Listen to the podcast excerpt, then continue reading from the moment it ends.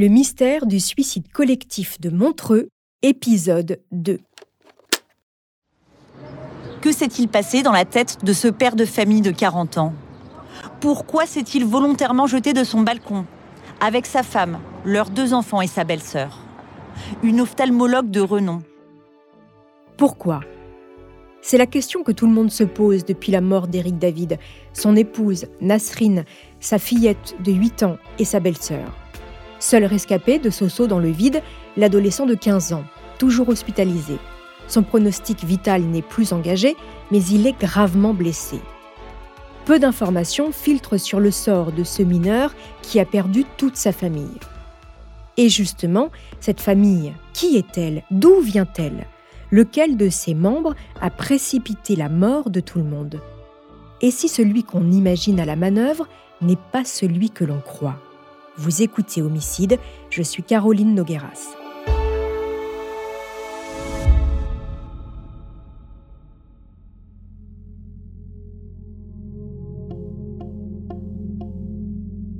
Dans le quotidien Var Matin du 31 mars 2022, on peut découvrir une partie de la vie d'Éric David.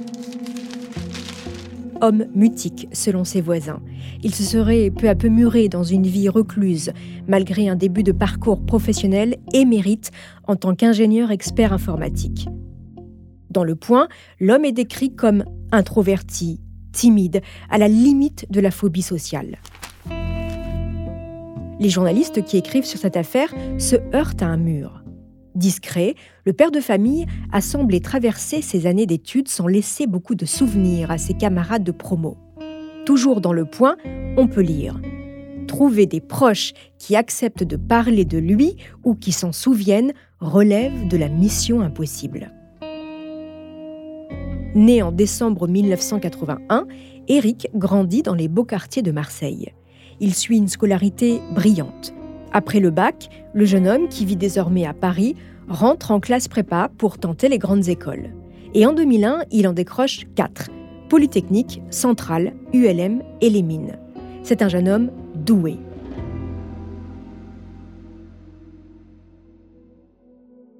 Il choisit d'intégrer Polytechnique. Créée en 1794, celle qu'on surnomme X forme les meilleurs ingénieurs du pays. Sérieux et effacé, Eric David est un bûcheur. Sa seule distraction, le club de jeux de rôle de l'X qu'il préside en 2001. Mais attention, pas de quoi lui faire oublier son objectif final. À l'issue de son cursus, pendant lequel il perd sa mère, il sort parmi les dix premiers de sa promo. Après le campus de Palaiso et sa bibliothèque comme seul horizon, le jeune homme fait un stage sur le porte-avions Charles de Gaulle qui mouille dans l'océan Indien. Il développe des logiciels pour les pilotes de l'aéronavale. Quelques mois au grand air, mais pas de quoi s'attarder. En 2004, de retour dans la capitale, il intègre Télécom Paris. C'est là qu'il rencontre une étudiante, Nargis, qui lui présente sa sœur jumelle, Nasrine Feraoun. Cette dernière fait des études pour devenir dentiste. Nasrine a un an de plus qu'Eric. Ses parents sont algériens.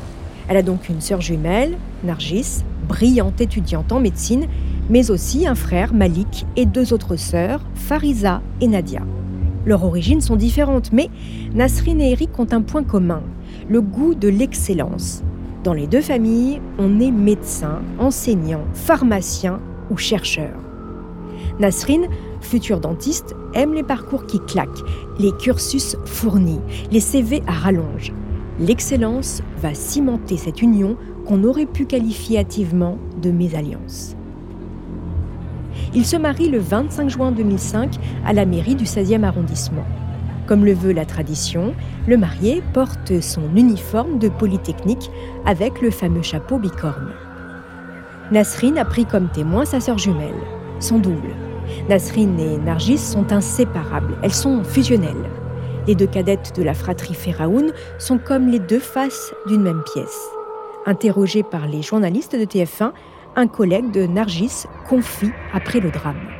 Sa vision de la vie, c'était vivre avec sa sœur. Hein. Ils étaient clairement inséparables. Hein. Quand je les ai connues, elles étaient plutôt heureuses dans la vie. Hein. Elles avaient une bonne situation, le mari aussi. Des sœurs, faux jumelles, mais sur la même longueur d'onde. La journaliste et grand reporter Ariane Chemin, auteur du livre Ne réveille pas les enfants, raconte qu'à l'arrivée du vaccin Moderna pendant la crise du Covid, les deux femmes sont contre. Au restaurant de Montreux, peu avant le drame, elles dînent souvent en tête à tête. Ariane Chemin écrit Leur choix ne varie guère, de coca, de cocktails sur mesure que les serveurs finissent par nommer le cocktail jumelle. Rhum poire, citron, limonade, beaucoup de sucre, insistait-elle. Deux choucroutes, deux gratins de pommes de terre et deux desserts. Des sœurs jumelles et deux êtres indissociables. Quand elle met la dernière main à sa thèse en 2011, Nargis remercie les membres de sa famille et particulièrement ma sœur Nasrine, dit-elle, pour son soutien incommensurable. Avant de poursuivre cet épisode, une petite pause pour donner la parole à notre partenaire, sans qui ce podcast ne pourrait exister. Restez avec moi, on se retrouve juste après.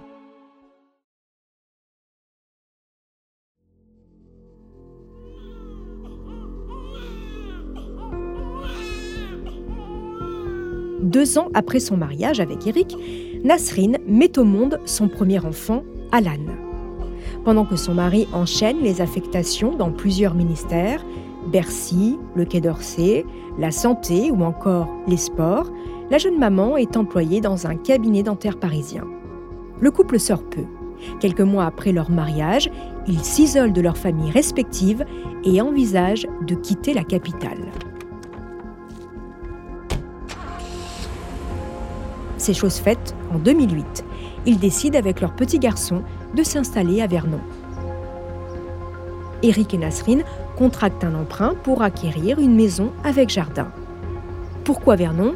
Nasrine est tombée sur l'annonce d'un confrère qui part à la retraite et qui veut céder son cabinet. Vernon est à une heure de Paris en train. Un tiers des Vernonnais font le trajet vers la capitale tous les jours pour aller travailler. Éric David, devenu consultant freelance, travaille de chez lui. Nasrine s'inscrit à l'ordre des dentistes de l'heure. Elle officie rue des Soupirs, à Vernon, dans le cabinet d'un confrère qui se donne quelques mois pour passer la main.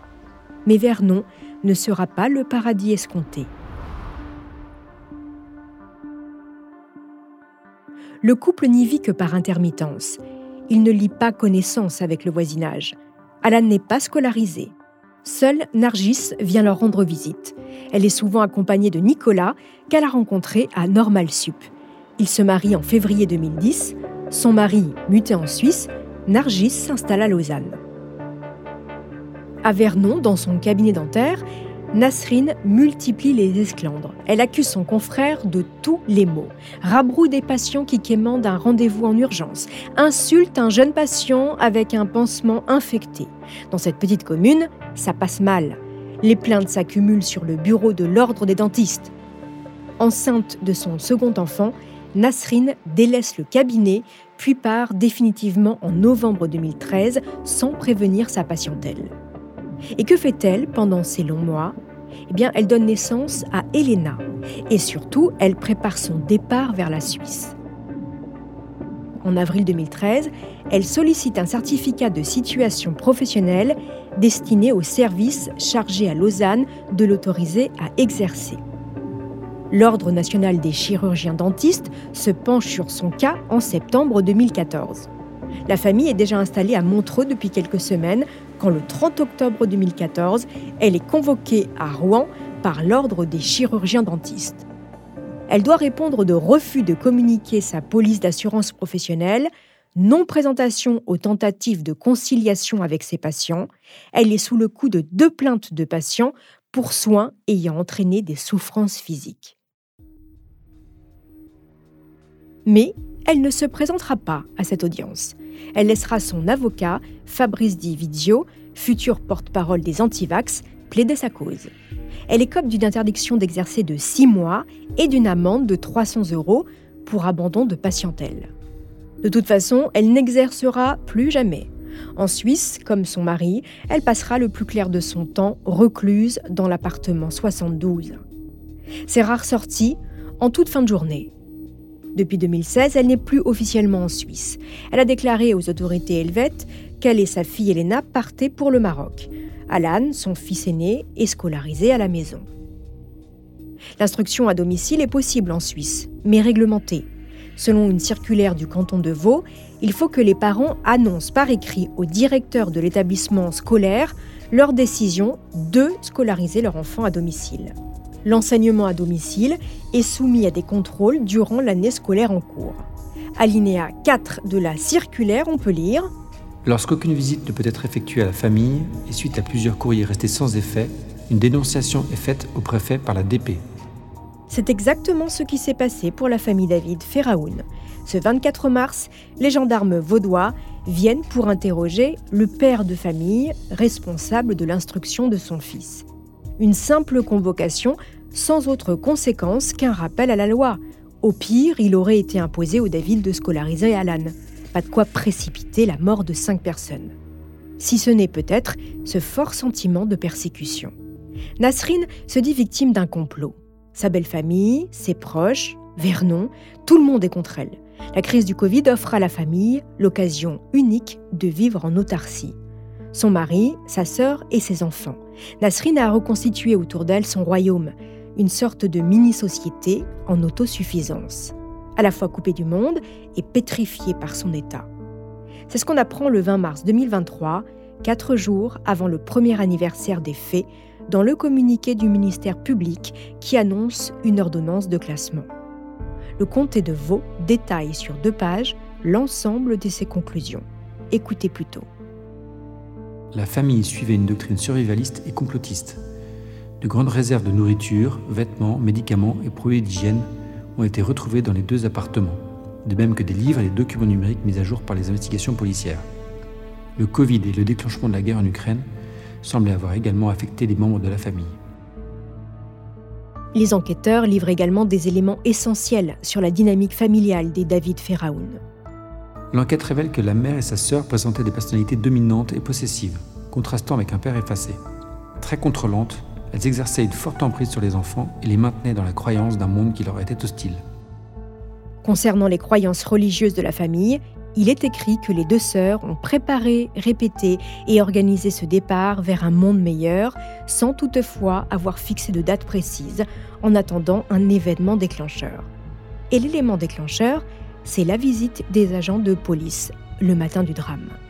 Si cette simple visite va tout faire basculer, c'est qu'elle va réveiller chez les sœurs Pharaoun un traumatisme bien plus ancien.